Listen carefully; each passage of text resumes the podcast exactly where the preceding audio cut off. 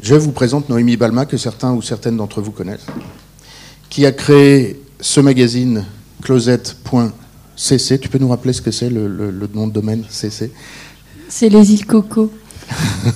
Tiens, prends, mon micro. Euh, Noémie donc, a créé ce, ce, magazine en ligne sur la Fashion Tech il y a maintenant deux ans. Et je lui ai demandé de venir nous parler de ce qu'elle identifie comme les dossiers les plus intéressants, les plus, euh, les plus mûrs, les plus, les plus importants à suivre dans son périmètre qui est celui de l'innovation et des startups dans la mode, les accessoires, surtout. Surtout. Merci à toi, Noémie. Bonjour à tous. Euh, je suis hyper contente d'être là. C'est la deuxième fois que Lucas m'invite et je viens toujours avec plaisir. Euh, alors, du coup, je vous ai préparé une petite presse. Je ne sais pas si ça va être trop long. C'est quoi, une heure? Ok. Euh, donc, sur les cinq euh, grosses innovations à suivre dans la mode en 2016. pour, pour que ce soit un peu plus clair, en fait, je vous ai fait cinq parties avec les cinq sujets où, à l'intérieur, on va développer un certain nombre d'exemples, en fait, pour que vous rendiez compte plus facilement de, de quoi on parle et quelles applications ça peut avoir. Donc, euh, du coup, rapidement, pour me présenter, Closet, euh, c'est un webzine que j'ai créé il y a deux ans, alors que j'étais euh, à l'époque chez Publicis, j'étais chef de projet et j'étais très frustrée dans mon travail. Et, et du coup, en fait, j'arrêtais pas de râler. Et un jour, j'ai un copain qui m'a dit Noémie, t'es hyper relou, tu fais que de râler, mais tu fais rien, donc ce serait bien que tu fasses quelque chose de ta vie. Et après, si tu veux, tu peux râler. Donc, j'ai pris un peu ça en pleine tête et je me suis dit il a raison. Donc euh, c'est là où j'ai commencé à vraiment bien réfléchir euh, et, un peu grâce à mon client de l'époque qui est Orange, j'ai trouvé l'angle de la fashion tech en fait en faisant un benchmark sur les objets connectés pour la campagne de Noël. Donc je remercie Orange. Plus bas, plus bas. Euh, voilà, et donc l'idée en fait aujourd'hui c'est que c'est devenu un webzine dans le sens où on est plusieurs à s'en occuper. Euh, j'avais d'ailleurs euh, dans notre équipe une ancienne de, l'IFM qui est un peu en stand-by en ce moment, mais euh, j'aimerais bien qu'elle revienne. et Talifit aussi. Et, et d'ailleurs, on cherche toujours des gens pour écrire si jamais ça vous intéresse. Donc aujourd'hui, en fait, l'idée c'est qu'on lance une offre de conseil en fait à destination des marques parce que ça fait deux ans qu'on est un peu observateur de tout ce qui se passe et euh, avec nos expériences respectives à chacun dans l'équipe, on a envie de vraiment accompagner les marques, leur proposer une vraie stratégie pour aborder l'innovation. Parce que le problème, c'est que souvent, euh, c'est un peu des coûts pour euh, faire le buzz, mais derrière, il n'y a pas grand-chose. Donc on, on, trouve ça un peu dommage, surtout que l'innovation, ça veut dire recherche et développement, ça prend du temps, ça coûte de l'argent. Donc c'est un peu bête de faire ça un peu n'importe comment, entre guillemets. Donc euh, l'idée en fait nous c'est qu'on considère la fashion tech comme une transition. Euh, en fait, comme quand on parle de transformation digitale, pour moi la fashion tech c'est la transformation de l'industrie de la mode. Donc euh, ça a vraiment vocation à disparaître pour devenir normal. En fait, comme aujourd'hui c'est complètement normal que votre smartphone soit collé à votre main, ben, ça devrait l'être dans tous les aspects de la vie et surtout dans l'aspect professionnel en tout cas à notre sens. Donc, on va rentrer un peu dans, le sujet des cinq euh, innovations qu'on va voir un peu aujourd'hui. Euh, donc euh, forcément, même si on en parle beaucoup depuis un certain moment, j'ai mis l'impression 3D, les réalités virtuelles et augmentées, tout ce qu'on peut faire aussi pour avoir une autre expérience du vêtement. On va aussi un peu parler de robots et pour finir d'intelligence artificielle. Donc euh, l'impression 3D, on en a beaucoup parlé, euh, mais c'est vrai qu'en termes de progrès, euh, bah, on y va quand même petit à petit, on expérimente, on trouve des nouveaux matériaux. Donc là, vous avez quelques images que je vais développer par la suite, où on peut voir déjà qu'il y a une évolution. Si vous voyez la, chaussure, là, la Reebok, et, la Nike en dessous, il y a au moins un an d'intervalle entre les deux et c'est vrai que rien qu'en termes de matériaux, on n'est plus du tout sur la même chose et la Reebok, c'est une vraie chaussure que vous pouvez porter alors que l'autre, euh, c'est du plastique. Donc le premier exemple, c'est Nike qui en fait a annoncé vouloir utiliser l'impression 3D dans sa production à très grande échelle pour une simple raison qui est que quand on utilise de l'impression 3D, il n'y a pas de chute. Donc ça veut dire qu'on économise énormément en termes de matière. Et ils avaient d'ailleurs estimé ça à un milliard par an, donc ce qui est quand même énorme. Euh, et du coup, quand ils avaient annoncé ça euh, aux investisseurs, euh, l'action avait bien grimpé, juste pour ça. ensuite, il y a Adidas, donc qui a lancé une série, enfin un projet qui s'appelle Futurecraft, où, où, en fait l'idée c'est qu'ils sortent des innovations à chaque fois sous ce chapeau de Futurecraft. Donc ici, on parle du, du 3D. Après, je, vous montrerai un, autre exemple euh, par la suite. Donc l'idée en fait ici, c'est qu'ils ont imprimé en 3D euh, une partie de la semelle euh, en blanc là que vous pouvez voir un peu plastique. et enfin là, où il y a la poudre derrière, c'est là où ils ont sorti la semelle. Donc eux, l'idée en fait, c'est qu'ils ont vraiment axé cette stratégie sur la personnalisation en magasin, où en gros, en fait, à terme, l'idée c'est vraiment, euh, je vais en magasin, je me fais scanner le pied et je vais pouvoir avoir une, euh, une semelle qui est vraiment faite pour moi. Euh, donc Reebok, bah, du coup ça c'est sorti il n'y a pas longtemps et je trouvais ça assez ouf. Après bon, esthétiquement, à chaque fois que j'ai montré ça à mes potes, tout le monde m'a dit mais c'est moche, on s'en fout. Euh, c'est pas l'idée de dire est-ce que c'est beau, c'est pas beau. Euh, l'idée, c'est surtout de se dire que Reebok, ils ont collaboré avec BASF pour euh, développer en fait le, matériau liquide qu'on voit sur la photo du milieu. Et ils ont créé une, semelle, donc on, voit en fait entre le rouge et le, noir qu'ils ont rempli. donc c'est un matériau plastique qui a des propriétés en fait une fois qu'ils le mettent sous la semelle euh, c'est ce qu'ils appellent un retour d'énergie qui est deux fois euh, plus important que sur une chaussure classique. Donc on imagine forcément tous euh, les progrès qu'on va pouvoir faire là-dedans. Et ce qui est surtout vraiment très intéressant, c'est que en fait l'innovation dans la chaussure, enfin on, a toujours fait des chaussures avec des moules et des moules en fait ça coûte hyper cher, ça prend du temps. Donc il y a aussi une histoire de coût là-dedans qui est hyper intéressante au-delà de pouvoir créer des choses qui n'étaient pas possibles de créer avant. Ensuite, en plus euh, sur les vêtements, bon ça c'est un exemple assez classique et je pense qu'on ne va pas forcément s'attarder trop dessus parce que j'imagine que vous en avez déjà entendu parler plein de fois. Là j'ai mis euh, l'exemple avec euh, Nicolo Cassas, mais Iris Van Herpen travaille beaucoup en fait avec des modélisateurs 3D et, et des gens qui sont en fait souvent d'anciens architectes ou ouais, enfin voilà, des gens un peu plus techniques. Et en fait, en travaillant ensemble, ils arrivent à développer des, robes avec des matériaux. Euh, en fait, là, c'est un mélange de TPU et de polyamide, où en gros, le TPU c'est beaucoup plus flexible et le polyamide est plus dur. Et du coup, en mélangeant les deux, ils arrivent à avoir des parties euh, qui soient plus ou moins rigides pour qu'on arrive à cet effet esthétique. Euh, donc ça, c'était une collab entre Tree4 qui est une marque new-yorkaise, euh, avec la boîte d'impression 3D Stratasys. Euh, ils en ont refait une euh, sur la dernière Fashion Week. Après, j'ai mis les photos de l'ancienne parce que je trouvais que c'était pas très très beau. En gros, là, en fait, ce qui est vraiment intéressant, c'est que euh, ils ont utilisé une nouvelle matière. Alors, je me rappelle jamais du nom. Ça s'appelle l'élastomère nano optimisé qui est en gros euh, une sorte de caoutchouc imprimé en 3D et euh, qui est assez dingue parce que du coup, enfin, là on voit pas, mais dans les vidéos on voit vraiment que, que c'est flexible comme du caoutchouc. Et euh, je sais pas si vous avez déjà eu l'occasion de voir des imprimantes 3D ou de toucher quelque chose qui a été imprimé en 3D. Souvent on est sur quelque chose de très dur, de qui a l'air hyper fragile, alors que, enfin là pour le coup on est vraiment sur quelque chose de flexible qui est encore plutôt fragile, je pense. Mais euh, voilà, on s'améliore beaucoup et moi je trouve vraiment ça hyper euh, excitant en fait de se dire qu'il y a des gens qui travaillent sur des nouveaux matériaux pour l'impression 3D.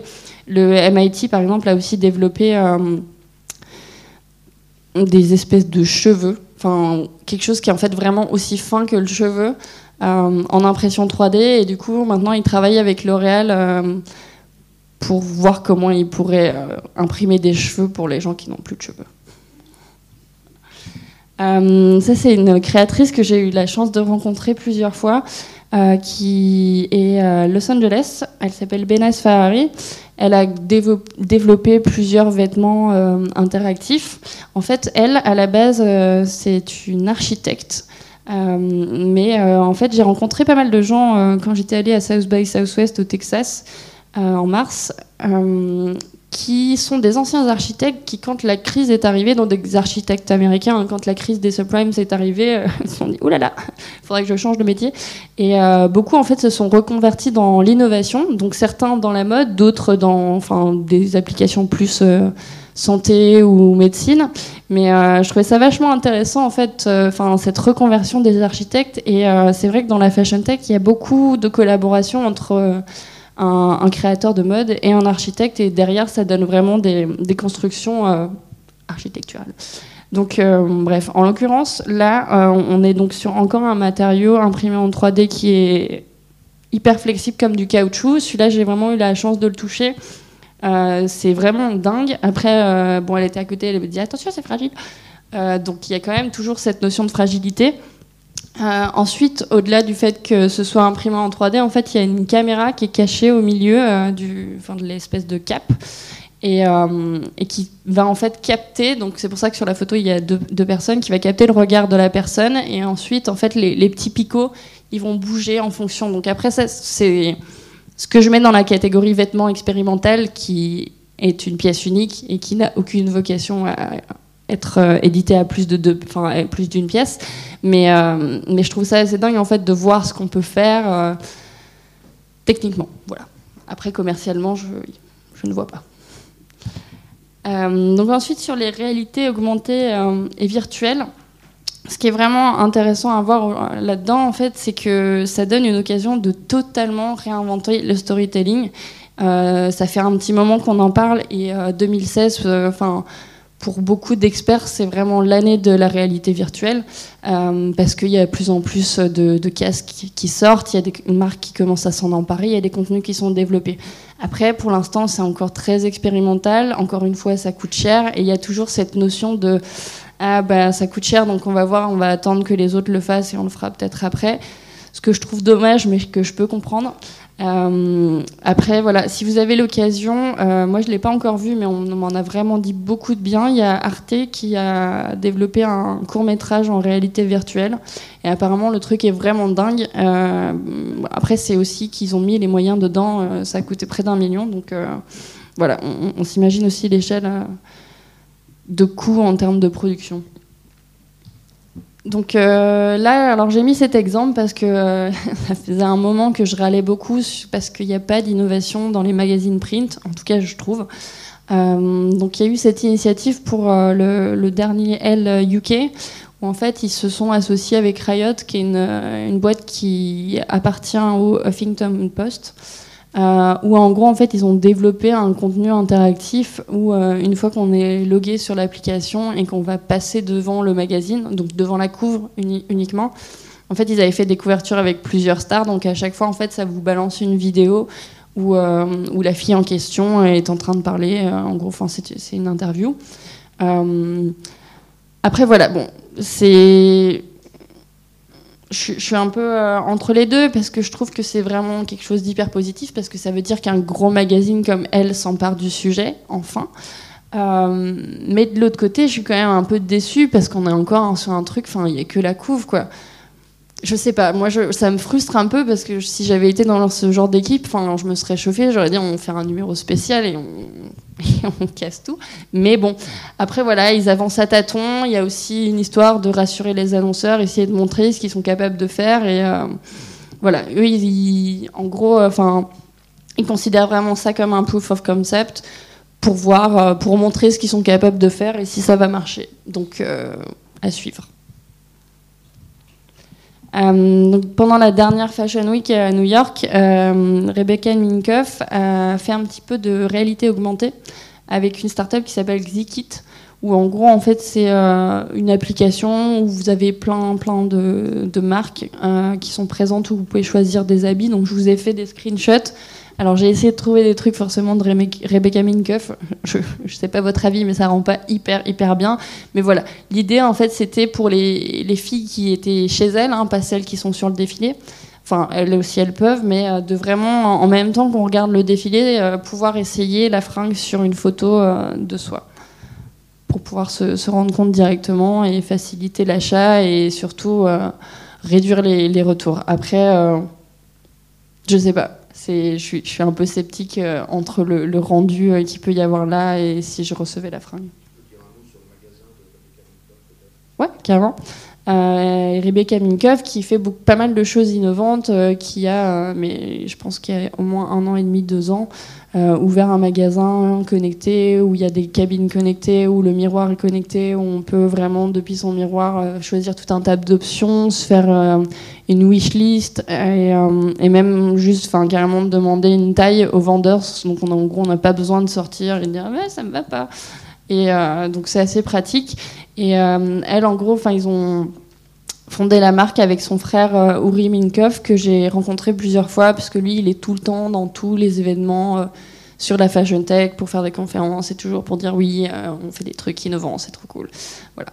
Mais euh, ils ont vraiment le, mérite d'essayer plein de choses, donc euh, voilà, c'est cool. Après, la marque, ça parle ou ça parle pas, mais le, sujet, c'est plus de, regarder les initiatives qu'ils font. Ensuite, ça c'était pendant la Fashion Week à Londres en septembre. Donc Martine Jaglar, qui est une jeune créatrice, euh, elle, elle a invité les gens à venir regarder le défilé avec des HoloLens. Donc en gros, en fait, elle accueillait euh, les journalistes, les acheteurs, et leur mettait euh, donc cette paire de lunettes sur la tête, où derrière, en fait, ils pouvaient voir en hologramme augmenté des, mannequins avec les habits. Après, apparemment, en fait bah, sur 12 silhouettes, il n'y en avait que deux qui étaient visibles euh, avec les HoloLens. Donc voilà, ça reste encore assez gimmick, mais, euh, mais ça a le mérite d'exister et euh, voilà, d'essayer. Après, enfin. Moi, j'attends encore de voir, surtout, enfin, j'attends une nouvelle version des HoloLens parce que j'ai eu l'occasion de les utiliser.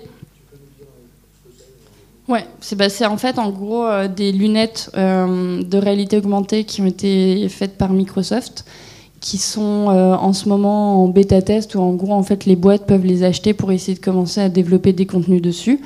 Euh, en gros, ce que vous voyez avec, vous, voyez la vraie vie, mais il y a, des objets, des, formes, enfin, des, choses qui peuvent apparaître et euh, que fait vous pouvez pincher euh, en gros, en fait, les lunettes, elles captent euh, votre geste et normalement, en fait, vous pouvez, toucher la chose. Enfin, vous la sentez pas physiquement, mais vous pouvez interagir avec. Après, ça reste un peu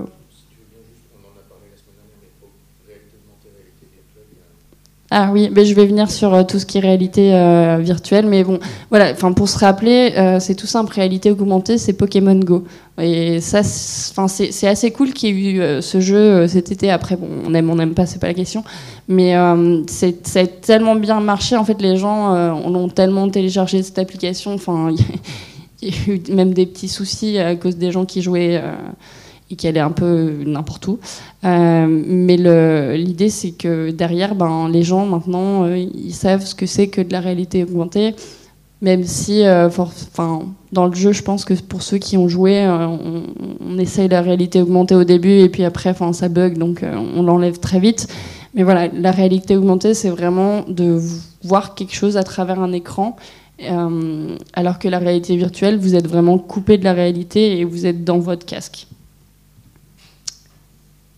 avec euh, par exemple du coup la, photo carrée, enfin les trois photos là, euh, c'est Toengai, donc c'est une, une, jeune marque qui pendant euh, la Fashion Week là à Paris, ils ont organisé un, showroom virtuel. Donc en gros, ils vous invitaient à venir à la Maison des Savoir-Faire euh, ils vous mettaient un casque et vous pouviez vous balader entre différentes salles. Donc là, vous en avez trois euh, avec le casque et euh, une, euh, une, manette qui en fait vous permet de vous téléporter. Parce que bon, la, salle en physique pour de vrai était toute petite, mais une fois que vous êtes dans votre casque de réalité virtuelle, vous pouvez vraiment, enfin, vous téléporter de partout. donc moi, j'ai trouvé ça plutôt cool parce que vraiment techniquement, c'était, enfin, c'était bien fait. Après ben, la marque esthétiquement ne me parle pas du tout, mais bon, après, ça c'est un autre sujet. et c'est là où je ne sais pas trop s'ils adoptent forcément une très bonne stratégie, en fait, parce que ils, misent vraiment enfin, sur la marque et sur le côté technologique et en, collant les deux, alors qu'ils pourraient vraiment sous-traiter le côté technologique à d'autres marques pour pouvoir faire rentrer de l'argent et derrière vraiment financer leur création. Mais bon, après, voilà, chacun fait comme il veut. Euh, ils ont aussi en même temps développé une application de réalité augmentée qu'on voit au milieu, du coup, où euh, donc en fait, l'application va capter la robe physique qui est là, et derrière, vous pouvez changer les motifs. Où en gros, là, on voit le doigt et on peut carrément vraiment, enfin, bouger le motif sur la robe et le placer un peu comme on a envie. Euh, et puis la photo d'à côté, bah, c'est la robe en vrai. Euh, en réalité virtuelle aussi, alors ça c'est un truc que j'aime beaucoup. Euh, ça s'appelle Google Tilt Brush. Donc en fait c'est une application que Google a développée pour le casque HTC Vive. Euh, donc le casque HTC, en fait vous avez des manettes toujours avec. Donc c'est le même casque que celui que, que j'avais utilisé pour voir le showroom. Et là en gros en fait vous pouvez dessiner en 3D. Donc vous pouvez dessiner des habits comme vous pouvez dessiner complètement n'importe quoi. Euh, donc là, en fait, je voulais vous montrer. Euh, normalement, ça s'animait, mais bon, du coup, euh, en PDF, ça marche pas. c'est une magnifique création que j'ai faite à l'arrache. Mais ce qui est vraiment rigolo, en fait, dans, l'application, c'est que là, on, on voit pas, mais l'encre, elle bouge. Enfin, c'est vraiment hyper bien fait. Et vous avez vraiment, enfin, toutes sortes d'encre. Vous pouvez même faire une espèce de pluie d'étoiles. Enfin, vous pouvez vraiment faire plein de choses. Aujourd'hui, voilà, vous pouvez juste en sortir des gifs ou euh, une image, mais à terme, moi, ce que je trouverais vraiment génial, c'est de vraiment pouvoir coupler ce genre d'application à des systèmes Lectra, par exemple, pour pouvoir vraiment derrière, euh, enfin, vraiment commencer à dessiner là-dessus, être vraiment dans son univers euh, perso créatif, et, une fois qu'on a fait la forme, que ça puisse sortir des patrons, enfin essayer d'aider à, la conception, euh, je pense que ça aiderait pas mal de gens qui ont du mal avec le modélisme. Et, euh, voilà. Euh, Tesla Suite, ça c'est plutôt gimmick je trouve, mais en, gros en fait ils ont intégré un système de stimulation électromusculaire dans, euh, dans, cette combinaison en fait qui vous permet euh, de vivre euh, une, expérience de réalité virtuelle dans, l'ensemble de votre corps quoi, de façon sensuelle. ensuite, je vous ai fait une petite partie sur le vêtement augmenté. donc, en gros, enfin ça, pour moi, c'est un peu euh, tout le discours sur les wearables euh, qu'on entend tout le temps, à se dire, enfin, les wearables, enfin, les, les, Apple Watch et compagnie, est-ce que c'est vraiment ça euh, qui est l'avenir? Je ne sais pas trop. Je ne pense pas. Pour moi, c'est vraiment l'opportunité de pouvoir intégrer de l'électronique à un vêtement, de pouvoir lui apporter une nouvelle fonction qui puisse vraiment répondre à des usages qui, enfin, qui soient utiles, en fait. Et c'est là où c'est un peu compliqué, il y a des essais qui sont faits euh, voilà, je vais vous montrer dans les exemples. Pour moi, il y en a certains qui sont hyper cool, d'autres qui sont un peu plus gimmick. Euh, celui-ci, c'est euh, Chalayan qui, ben, pendant la dernière Fashion Week, a collaboré avec Intel en intégrant en fait la puce Curie, donc qui est sortie il y a un peu plus d'un an et demi, et dans les lunettes et dans la ceinture, la ceinture qui est imprimée en 3D et euh, où en fait, en gros, il y a plein de capteurs dans les lunettes qui vont euh, capter le niveau de stress du mannequin. Et, euh, et, derrière, en fait, ça communique en Bluetooth avec la ceinture. Et dans la ceinture, vous avez ce qu'on appelle un picoprojecteur. Donc, vous voyez sur la photo où ça projette sur le mur. Et en gros, l'idée, c'est vraiment de pouvoir montrer le niveau de stress des mannequins pendant le défilé. Donc, on leur avait demandé de faire des exercices de respiration et voilà pour faire l'animation. Bon, ça, en dehors du défilé, je vois pas trop comment ça vit, mais, euh, voilà, ça a le mérite de pouvoir être, euh, être réalisé. Euh, ensuite, hyper connu, mais c'est quand même important d'en parler. Google Jacquard. Je vais boire un coup. Google Jacquard, donc, qui, qui, a été annoncé mars 2015 c'est la possibilité d'intégrer de manière industrielle de l'électronique et du textile à travers des fils conducteurs. Donc en fait, ça veut dire qu'au lieu euh, si vous voulez intégrer de l'électronique dans, un vêtement, au lieu de, devoir vous prendre la tête à essayer de faire vos petits circuits en brodant sur un textile qui, euh, qui n'est pas, pas conducteur, euh, là vous avez vraiment le textile qui est tout prêt, il n'y a plus qu'à le connecter et de se trouver un petit développeur qui puisse coder je ne sais quelle fonction sur votre vêtement.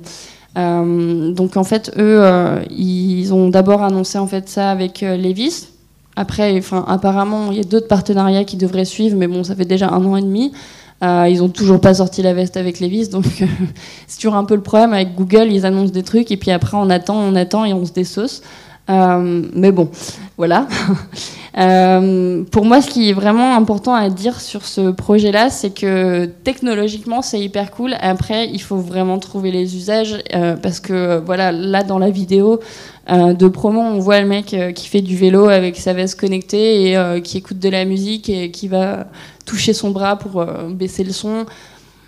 Ouais, bah, enfin moi j'ai des boutons, enfin je vois pas l'intérêt en fait de déporter une fonction ailleurs pour moi, c'est pas, c'est pas utile. Après, euh, voilà, ça ne fait que commencer. De toute façon, c'est même pas encore commercialisé. Ils avaient annoncé un bêta test euh, cet automne, mais j'en ai toujours pas entendu parler. J'ai pas vu d'article, euh, donc encore affaire à suivre. donc cet exemple, bon, il date de, mars. donc c'est Courrèges qui s'est amusé à mettre des panneaux chauffants dans, des manteaux. Donc c'est pas, euh, enfin, il n'y a rien de révolutionnaire là-dedans. Il y a plusieurs startups qui l'ont fait avant. Euh, j'imagine qu'ils l'ont fait de la même façon, c'est-à-dire qu'ils vont intégrer un panneau chauffant euh, flexible qui est développé spécialement pour le textile. En fait, c'est à peu près les mêmes qu'il peut y avoir dans une voiture avec un siège chauffant.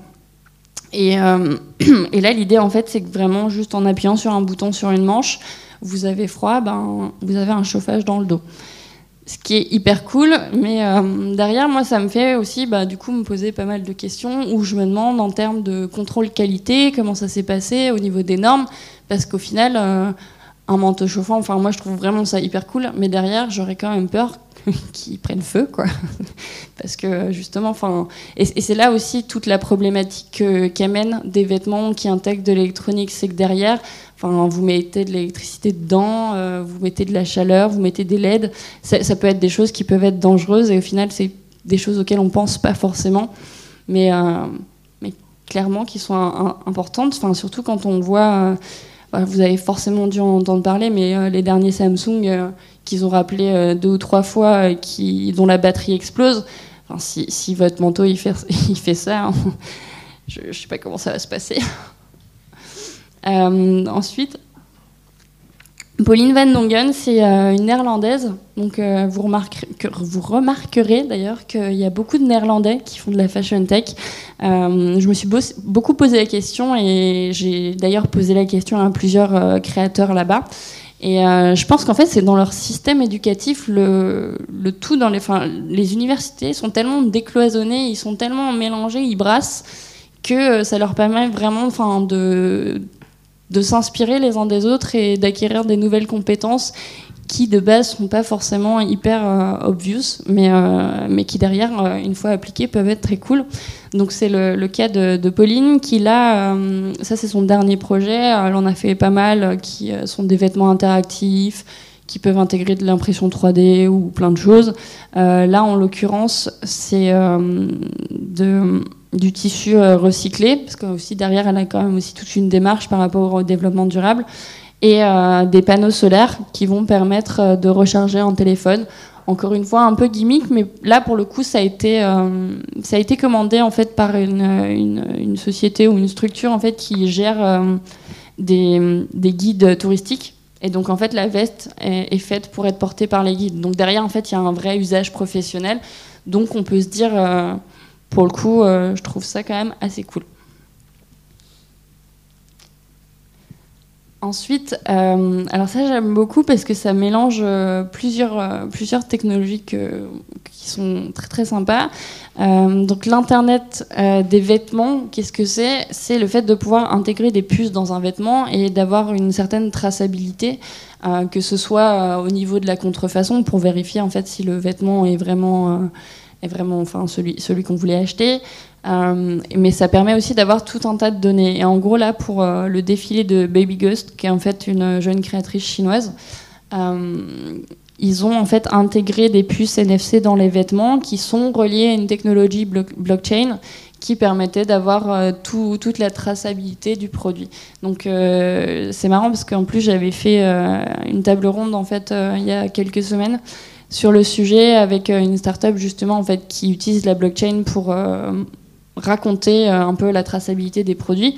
Et euh, donc j'avais invité un de leurs euh, ingénieurs blockchain et, voilà, c'est hyper cool de voir qu'il y a déjà une marque qui s'en est emparée et elle s'en est vraiment emparée en intégrant aussi les NFC, donc en, mélangeant ces deux, ces deux concepts d'Internet des vêtements et de la blockchain. Donc voilà, je trouve vraiment ça hyper intéressant et, j'espère qu'il y en aura, aura d'autres à, venir. Alors, je vous ai fait une petite partie sur les robots. Euh, petite parce que bon, euh, pour l'instant, enfin, la, robotisation dans la mode, c'est encore quelque chose qui est, totalement assez balbutiement. Euh, pourquoi? Par exemple, quand on regarde dans l'industrie automobile, il y a énormément de choses qui sont faites par des robots. Après, forcément, si on réfléchit aux matériaux qui, qui, vont travailler, ben, on comprend parce que ben bouger une carrosserie, la fixer et euh, coudre un vêtement qui a une matière particulière qui va pas être la même que la, matière d'à côté, ça implique pas, euh, pas du tout les, mêmes, euh, les mêmes enjeux. Mais voilà, aujourd'hui, donc je vais vous présenter, il y a deux sociétés qui commencent à y arriver. je pense qu'il doit encore y en avoir d'autres. là, pour le coup, je vous ai pris celles qui me semblaient les, vraiment les, les plus parlantes. Euh, donc ça, c'est Software Automation, euh, qui en gros en fait développe euh, pas mal de machines qui vont être capables de manipuler du textile. Et donc j'ai lu une interview de, leur fondateur où il dit en gros oui forcément en fait au début où on développait ce genre de machine, elle coûtait hyper cher et il n'y avait aucun intérêt à remplacer des, des travailleurs humains par des robots. Euh, mais aujourd'hui, euh, ça devient vraiment de moins en moins cher et euh, ça devient presque comparable au prix que va vous coûter un employé sur une année. Après, c'est un sujet qui fait peur parce que ça veut dire, oh là là, je vais me faire piquer mon taf par un robot. Au début, oui, moi je trouvais que ça faisait peur. Mais, et, et, là, j'aime bien rappeler un peu à chaque fois cette histoire de révolution, mais toute révolution passe forcément par trois phases. Euh, une première phase où on se dit euh, c'est ridicule, euh, des robots qui vont faire des habits, mais quelle idée. une deuxième phase où on se dit c'est dangereux, là, la machine va me piquer mon taf. ouais, mais en fait, il faut pas forcément le voir d'une façon négative parce que si demain, en fait, moi, j'en sais rien, je, fais un travail hyper répétitif quel est l'intérêt en fait que je muse la santé à faire ce travail si un robot peut le faire à ma place et que moi à côté ça me dégage du temps euh, pour pouvoir euh, faire autre chose de plus créatif ou qui, me rende plus heureuse que euh, de faire toute la journée les mêmes t-shirts. Je peux juste, à ce propos, juste interrompre deux secondes pour dire qu'en Europe, le pays le plus automatisé, le plus robotisé est l'Allemagne, c'est le pays aussi d'Europe où il y a le plus faible taux de chômage.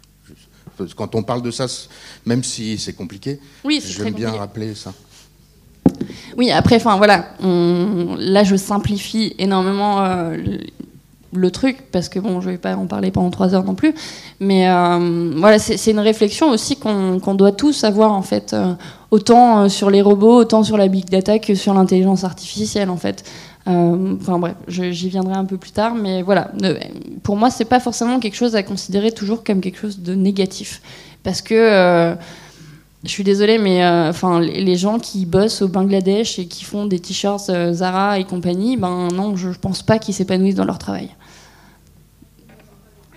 Comment? Je suis d'accord. C'est pour ça que le, problème est complexe, mais, mais je pense que c'est aussi à des générations comme la nôtre d'inventer des nouvelles façons de faire. Enfin, il y a la Finlande, bon, encore une parenthèse, mais il y a la Finlande qui, qui voulait tester le revenu universel. Moi, au début, j'ai vu ce truc, je me suis dit, mais quelle idée De l'argent pour rien faire Mais en fait, enfin bon après voilà c'est compliqué, c'est peut-être facile entre guillemets à appliquer à la Finlande. Euh, la France c'est totalement une autre histoire, mais ce que je trouve intéressant c'est de se poser la question et de se dire oui peut-être qu'au final ce serait une bonne chose parce que ça permettrait je sais pas à des gens qui n'ont pas forcément envie de travailler ben, de se contenter des 1000 euros qu'ils vont avoir tous les mois et à des gens qui ont la niaque de pouvoir euh, entreprendre, de pouvoir prendre des risques en fait parce que ben moi là aujourd'hui je suis en freelance. Euh, bah, j'ai un peu peur. En plus, je dois chercher un appart, mais enfin, quel, quel enfer. Mais voilà, alors que s'il y avait euh, cette histoire de revenu universel, enfin, je me poserais même pas la question et je serais hyper sereine dans ma vie et je pourrais enfin euh, essayer de faire tout ce que j'ai envie de faire, quoi. Et c'est ça que je trouve un peu frustrant. Après, voilà, je, je considère pas du tout que tout le monde est, comme moi, mais euh, mais voilà, c'est intéressant de se poser la question. donc on a ensuite Subo, alors je voulais vous montrer une vidéo. Est-ce que ça marche si je...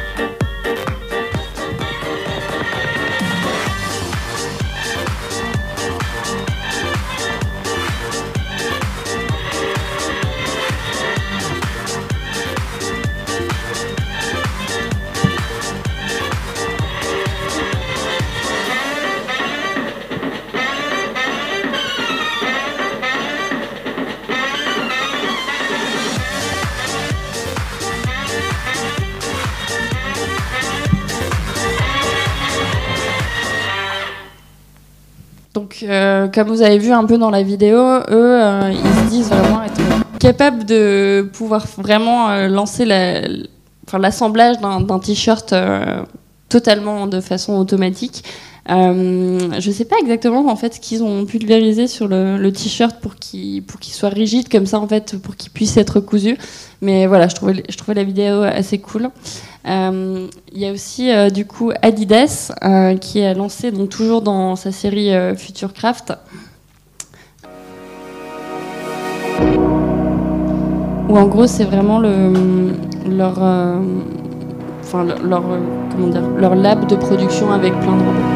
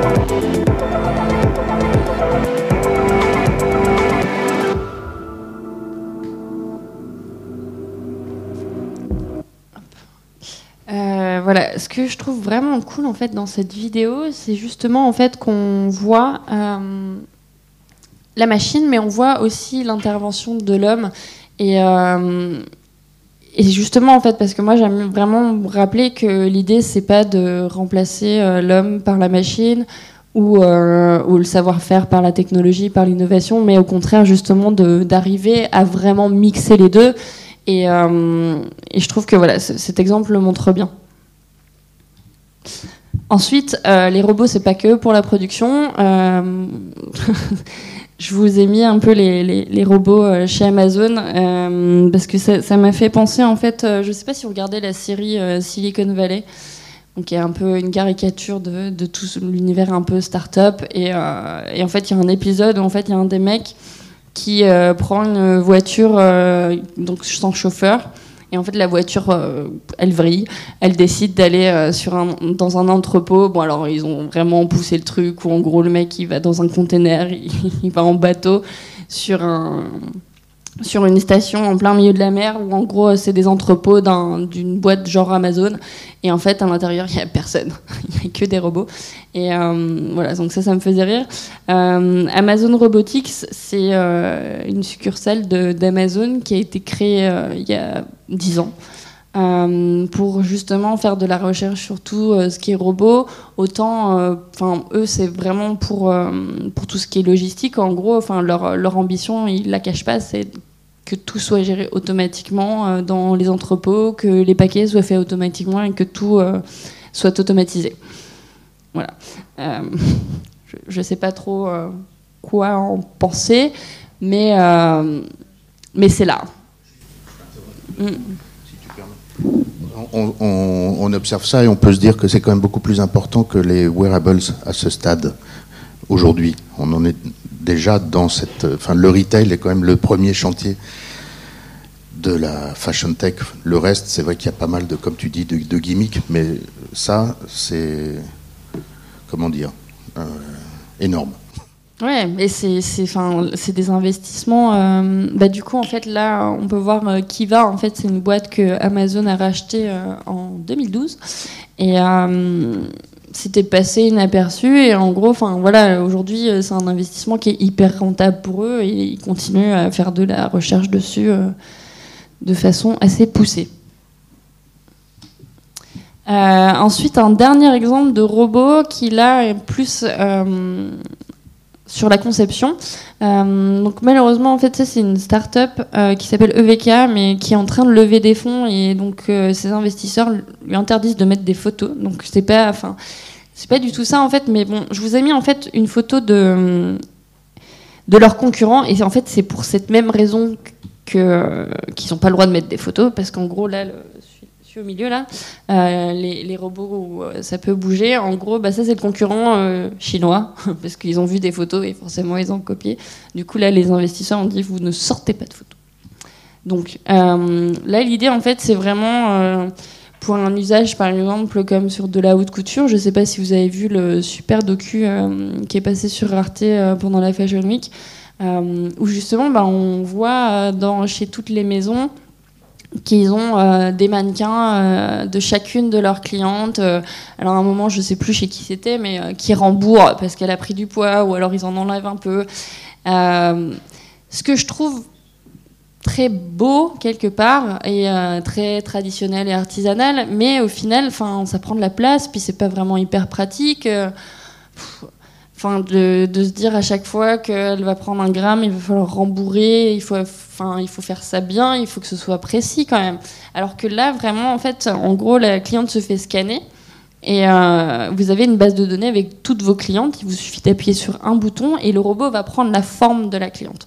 Et, euh, ça, vraiment, je trouve, je trouve ça vraiment très intéressant, même si, bon, après. Euh, Peut-être qu'au niveau euh, politique, euh, par rapport à la couture, forcément, oui, euh, forcément, je trouve plus joli un mannequin à l'ancienne que espèce de robot. bon, après, on n'a pas vu de photo et, et enfin, je, je, connais la, la, la, fondatrice de la start-up via un ami qui m'a dit vraiment qu'elle, elle avait vraiment très très bien compris qu'il euh, lui fallait un truc euh, tip top. Et c'est aussi ça qu'elle a, qu'elle a dit à ses investisseurs quand elle a levé des fonds. C'est moi, je vais pas voir Hermès avec euh, des trucs qui ressemblent à, à, ses concurrents, quoi.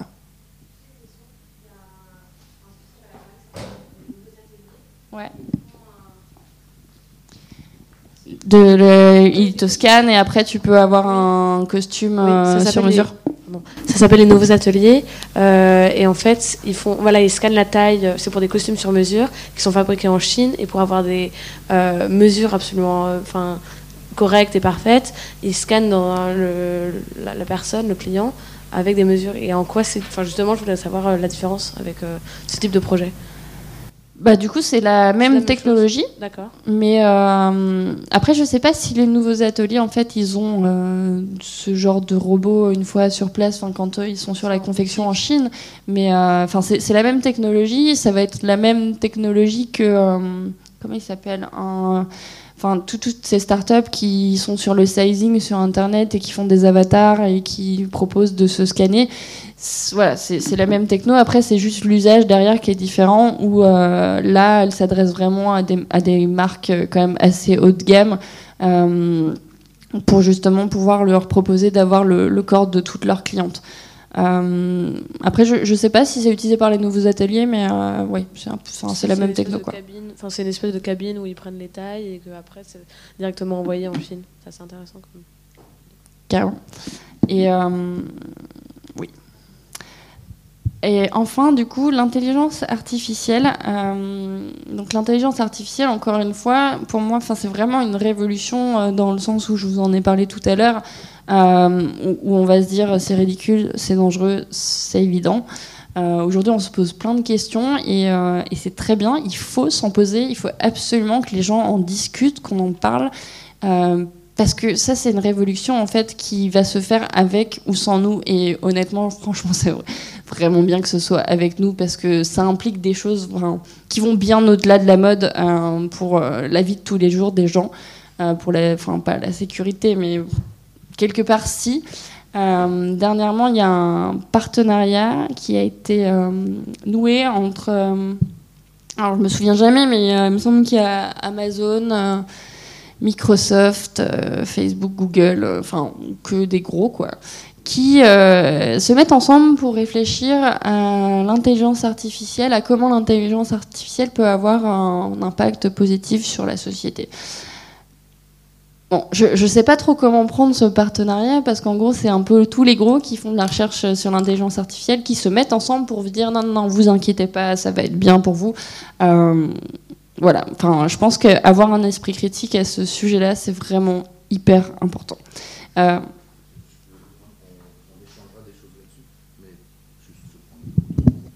Bill Gates fait partie des gens qui sont assez inquiets. Je, vous avez tous lu des choses là-dessus. Enfin bon, on partagera. Et c'est pas le seul, donc c'est là où on se dit bon, où va-t-on? On sait pas, mais on y va.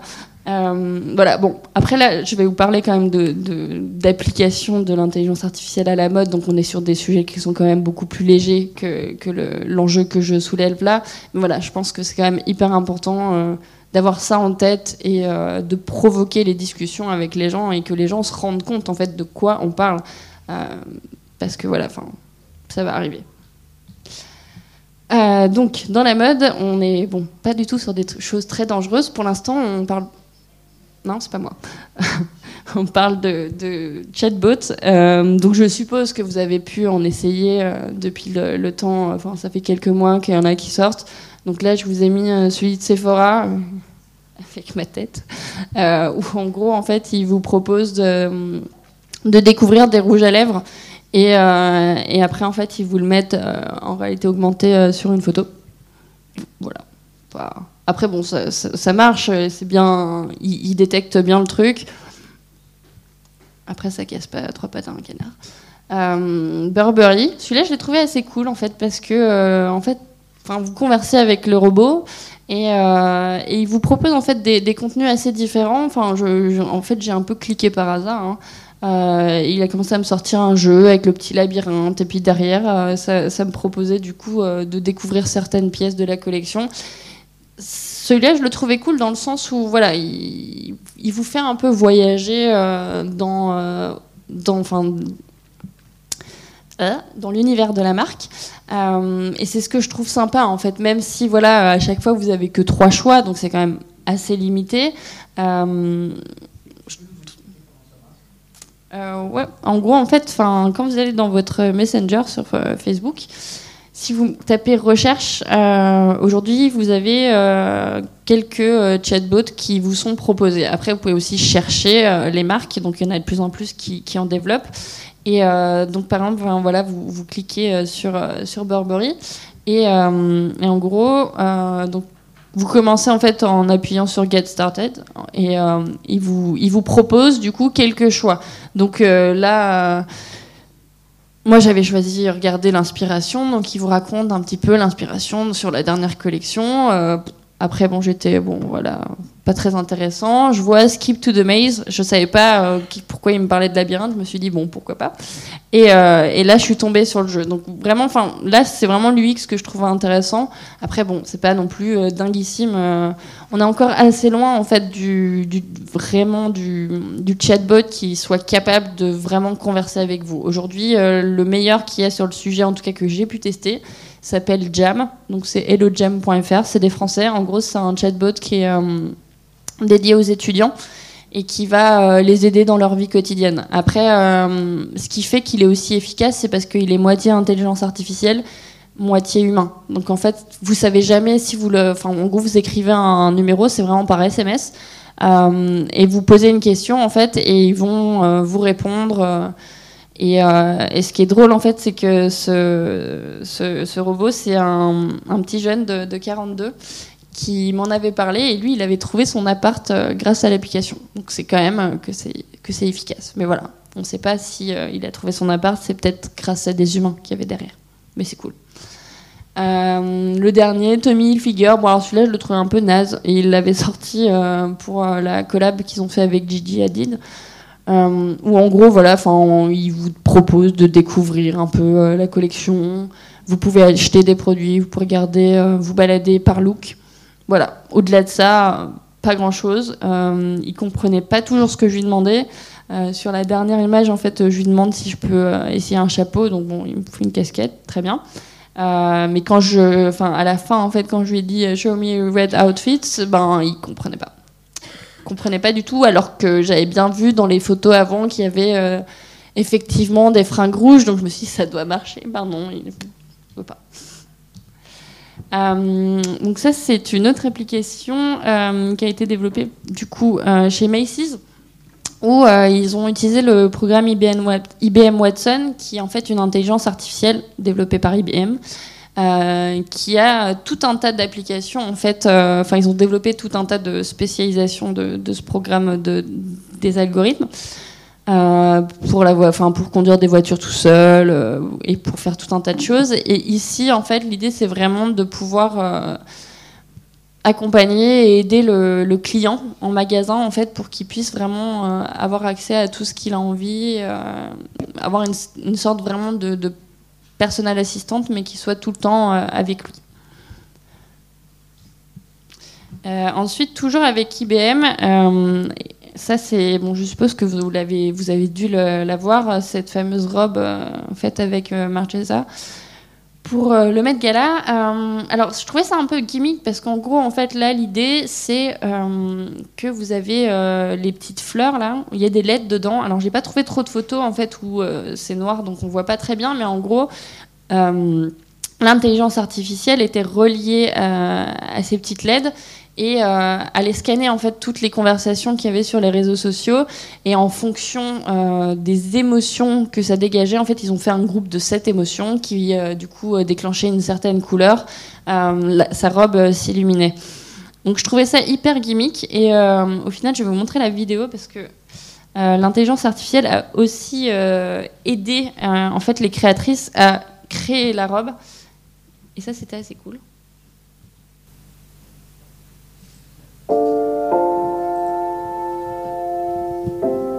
When you were young and you imagine a dress that would do things that were a little otherworldly, you know, the idea that fabrics could change colours or that lights can come on, it has this magical component. Now this is possible. We were approached by IBM and we heard about Watson and Watson's capabilities. It just really excited us on a creative level, thinking, my gosh, what are the possibilities here?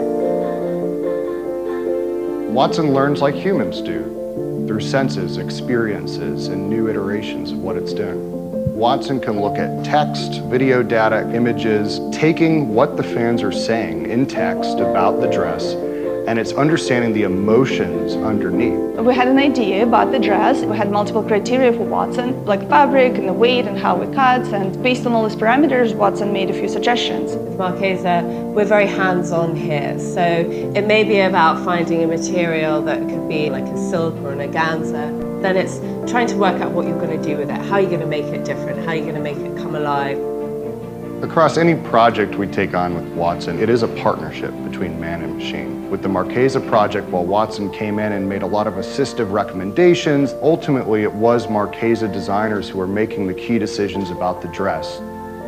we really felt that Watson just enabled us to do our job better. We fed hundreds of images of Marquesa dresses into Watson, and Watson came back and really gave us guidelines of which direction we should go in, which colour stories we should take, and it had been segregated into several different emotions. Seeing one of our dresses that was able to respond and communicate with everyone out there was really something we never thought we'd ever see. It's a piece of art and something that's almost living and breathing. It was truly extraordinary.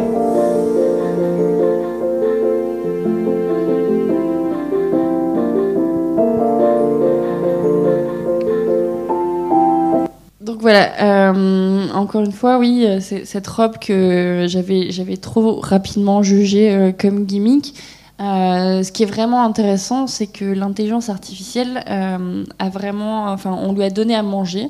Euh, C'est-à-dire qu'on lui a donné plein d'images, d'archives de, la maison de Marchesa. Et en fait, derrière, elle a fait des recommandations pour créer une nouvelle robe. Mais justement, comme le rappelle le, mec d'IBM dans, dans la vidéo, c'est vraiment un travail entre l'homme et la machine. Et c'est toujours l'homme qui va prendre les décisions à la fin créatives. Et encore heureux, parce que, enfin, je sais pas si vous avez vu, mais euh, en parlant de ça, il y avait un, partenariat entre Google et Zappos, il me semble. Ils ont fait euh, un site en fait où vous pouvez euh, utiliser une intelligence artificielle pour créer des vêtements. Clairement, on n'y est pas du tout. hein. Ça, ne ressemble même pas à des vêtements. Enfin, physiquement, il y a certaines choses qui sont pas du tout possibles. Mais, voilà, une fois que c'est quand même re- retravaillé par, euh, par la main humaine, derrière, ça peut devenir euh, plus intéressant. Après, voilà, en termes de style, euh, ça parle ou ça parle pas, mais c'est en tout cas fidèle à, l'esprit de la marque. Et enfin, le dernier exemple, qui, moi, je trouve est vraiment, au final, quand même le plus intéressant en termes business, c'est Edited, donc c'est une start-up anglaise qui utilise euh, la big data et un algorithme pour euh, permettre aux marques de vraiment mieux comprendre pourquoi telle, euh, telle fringue va mieux marcher qu'une autre et de mieux comprendre tout ce que font ses, ses concurrents.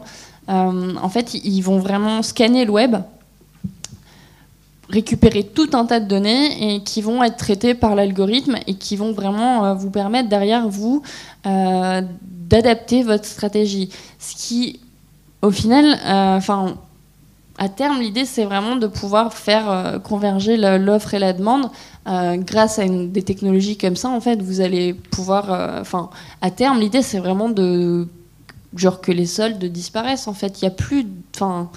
Si le truc est vraiment bien géré, derrière, il n'y a plus de problème de, de stock parce que vous allez être capable vraiment d'anticiper les tendances, d'anticiper les ventes, de mieux comprendre euh, sur, euh, enfin, sur toute la concurrence ce qui marche, ce qui marche pas, pour pouvoir vraiment derrière, faire euh, votre production en conséquence.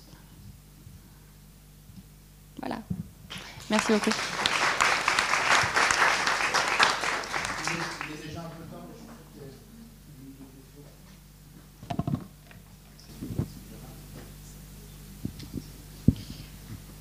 Merci, euh, c'était super intéressant. Vous avez beaucoup caractérisé ou catégorisé les essais et ce qui, est en train de se faire en tant que gimmick. La question, c'est dans le luxe aujourd'hui, qui sont peut-être les boîtes qui ont potentiellement le plus de moyens et le plus de justification d'y mettre des moyens. Euh, le gimmick, c'est pas du tout dans le registre du luxe. Alors, comment est-ce que vous voyez une marque de luxe euh, pouvoir vous utilisez certaines de, ces innovations d'une façon non gimmick qui, aurait un profit euh, Euh, pour moi, en fait, pour que ce soit utilisé de façon non gimmick, il faut prendre le temps d'expérimenter. Et, euh, c'est là où, je pense que déjà, on a fait beaucoup de progrès par rapport à rien qu'il y a deux ans sur le sujet. Mais il faut laisser le temps au temps, en fait. Et je parle beaucoup de choses gimmick, en effet, mais pour moi, en fait, pour que l'innovation elle arrive dans le luxe, il faut d'abord qu'elle ait été imaginée par des petits, par des startups, par des esprits un peu euh, qui vont expérimenter, qui vont faire des trucs gimmicks, mais qui derrière en fait vont peut-être pouvoir être utilisés pour faire des choses vraiment utiles.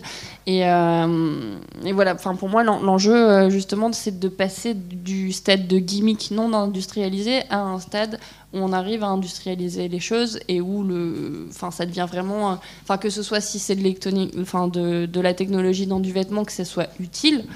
Euh, ou euh, derrière, enfin si c'est quelque chose qui va optimiser la production, enfin voilà, qui va permettre de vraiment améliorer le business, améliorer l'expérience du client. Enfin voilà, en fait, il y a tout un tas de choses à faire.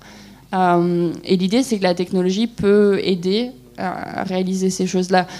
C'est tout. Merci.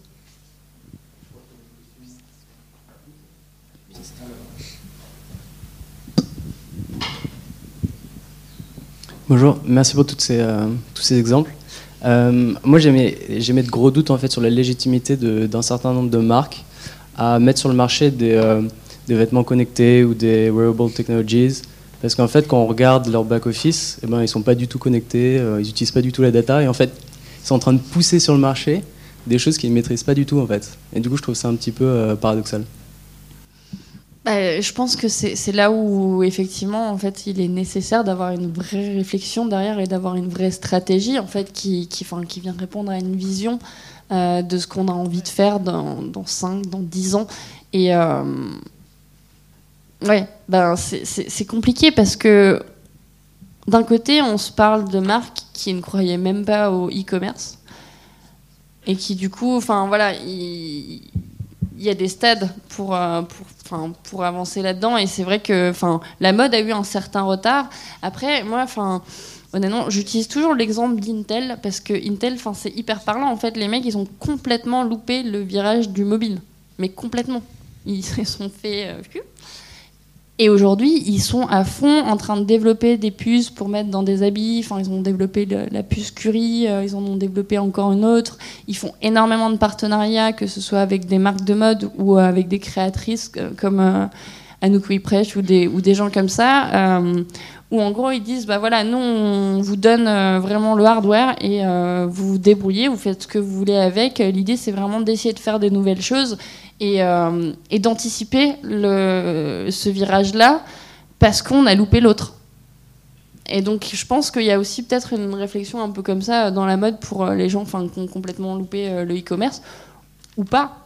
Après, c'est une question de, maturité et à ce sujet-là, je pense que chaque marque a la sienne. Et, en effet, je pense que ce serait une connerie que toutes les marques se, mettent à faire des vêtements connectés. Même dans le sens où en termes d'usage, on n'a pas craqué le truc encore. Donc, euh, quel est l'intérêt qu'ils se mettent tous à faire euh, des vestes euh, On peut faire des trucs bizarres. Ça va nous faire rire pendant trois semaines et puis après, ce sera fini. Donc, pour moi, c'est une vraie réflexion de long terme, de justement se dire, ben, est-ce que ma marque elle a déjà légitimité à vouloir réinventer la fonction du vêtement, ou alors est-ce que peut-être que, en fait, moi, ma marque L'innovation qui serait la plus intéressante pour moi, euh, j'en sais rien, ce serait l'intelligence artificielle pour euh, scanner le web, pour mieux comprendre, mieux vendre, parce qu'aujourd'hui je vends pas énormément, enfin je gère mal mes stocks ou Enfin voilà, en gros l'idée, enfin pour moi c'est vraiment quand je parle de tout ça, c'est euh, qu'il y a plein de choses, il y a plein d'innovations, il y a plein de nouvelles technologies qui existent, qui sont développées, qui sont améliorées. il faut le savoir et après il, faut aussi savoir en fonction de, sa propre marque, de sa propre boîte, identifier ou pas euh, les opportunités qu'il y a derrière. Quoi. Ouais, en fait, je trouve que c'est exactement ça. C'est qu'en fait, on, sent que comme ils l'utilisent pas eux, bah, on sent que c'est, on est quand même à un stade image encore.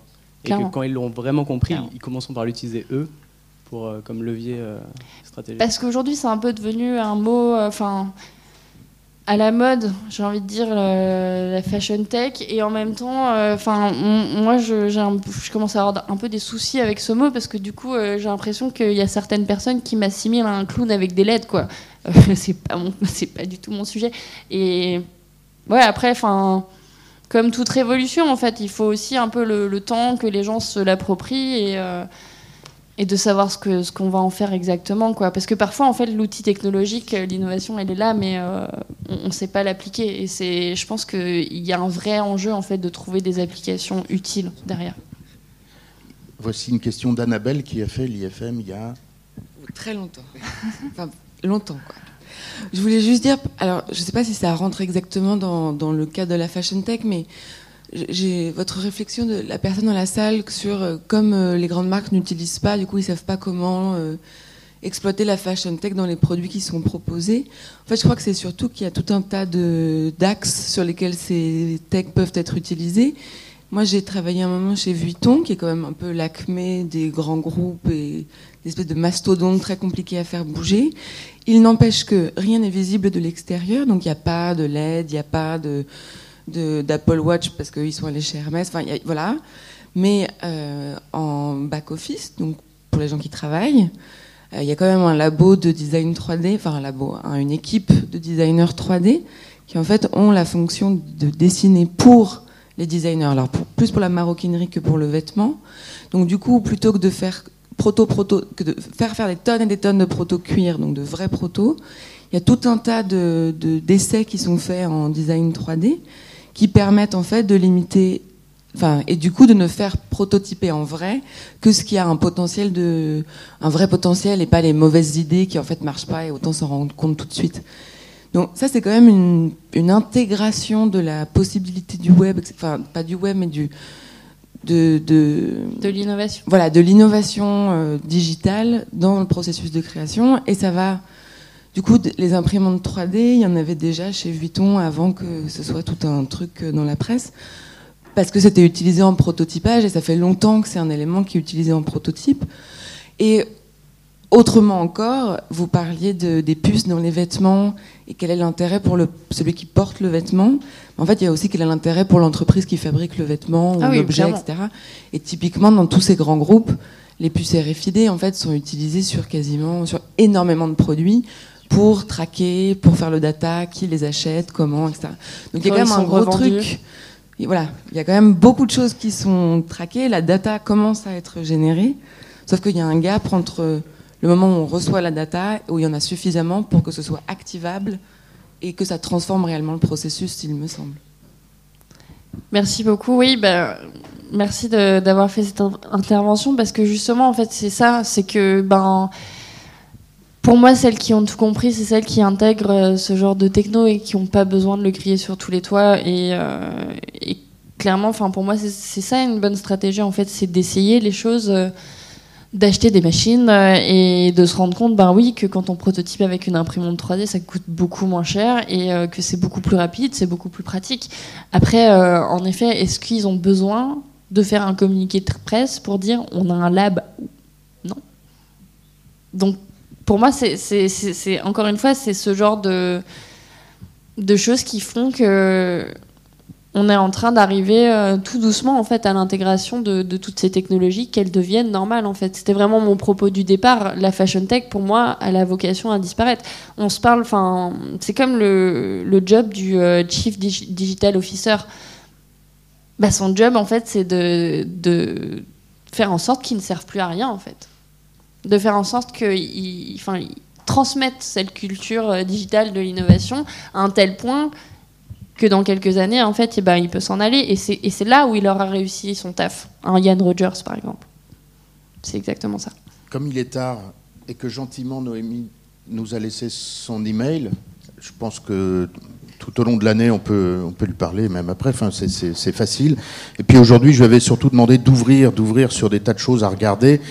Le sujet, euh, évidemment, qui reste euh, à faire entre nous, c'est d'identifier les choses vraiment importantes, mais ce n'était pas l'objectif d'aujourd'hui. Aujourd'hui, c'était on regarde ce qui se passe. Et euh, si vous voulez, je pourrais vous envoyer la presse. Regarde, ouais, super. Et regardez Closette. Et puis suivez d'abord et avant tout le retail parce que c'est là que ça, évidemment, plus que dans la création où ça balbutie. Mais c'est bien les balbutiements qui sont intéressants et passionnants parce qu'on est au début. Merci.